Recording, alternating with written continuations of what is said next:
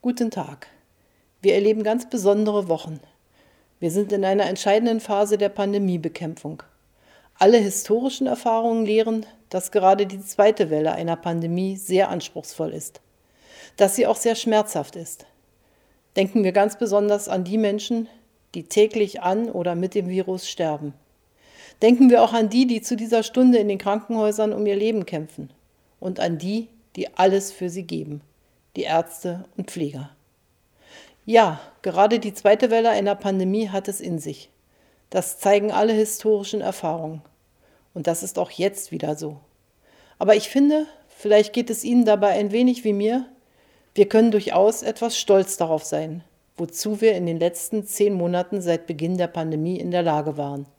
Jede und jeder einzelne von uns und wir als Gemeinschaft.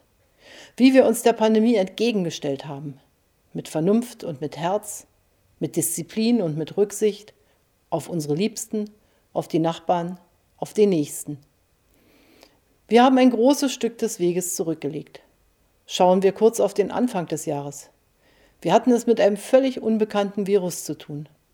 Heute wissen wir so viel mehr über die Wege der Infektion, über die Möglichkeiten, sich zu schützen, über Symptome und Behandlungswege. Zu Beginn des Jahres begannen Forschungen für einen Impfstoff. Niemand konnte damals sagen, wie schnell es gelingen würde, einen zu entwickeln.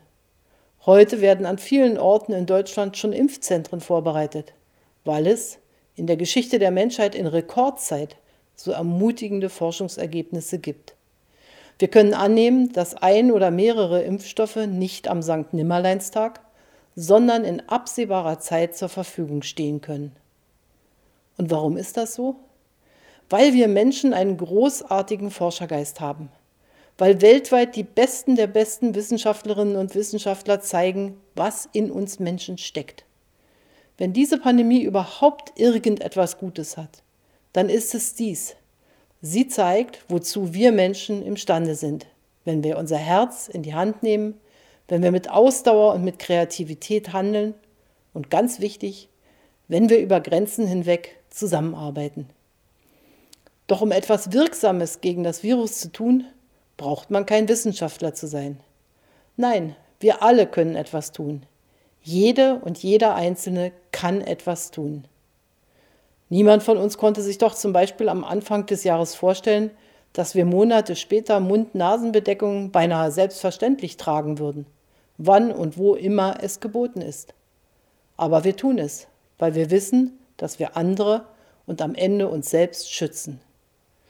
Wir konnten uns nicht vorstellen, dass wir einen Mindestabstand einhalten würden zu anderen Menschen. Aber wir tun es, weil wir wissen, dass das uns und unsere Nächsten schützt. Wir konnten uns nicht vorstellen, dass wir an ganz vielen Orten unsere Hände desinfizieren, die Räume unserer Wohnungen und Arbeitsplätze deutlich gezielter als vor der Pandemie lüften, auf Reisen im Inland und ins Ausland verzichten, eine Warn-App zur Kontaktverfolgung nutzen würden. Aber wir tun es, weil wir wissen, dass es hilft, die Ausbreitung des Virus einzudämmen.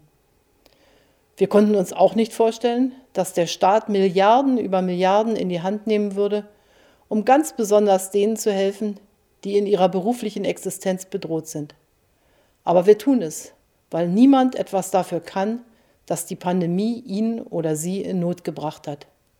Wir tun es, weil wir davon überzeugt sind, dass es nicht heißen darf, Gesundheit oder Wirtschaft, Gesundheit oder Kultur, Gesundheit oder Bildung, sondern immer Gesundheit und Wirtschaft, Gesundheit und Kultur, Gesundheit und Bildung.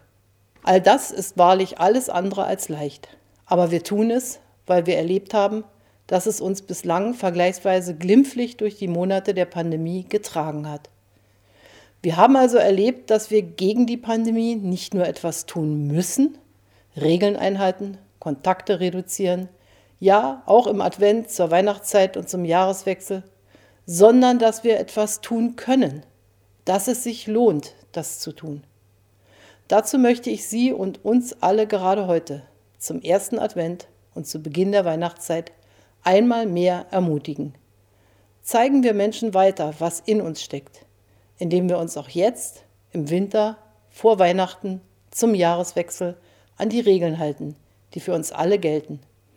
weil wir erleben werden, dass es sich lohnen wird, weil wir so gemeinsam stärker sein werden als das Virus.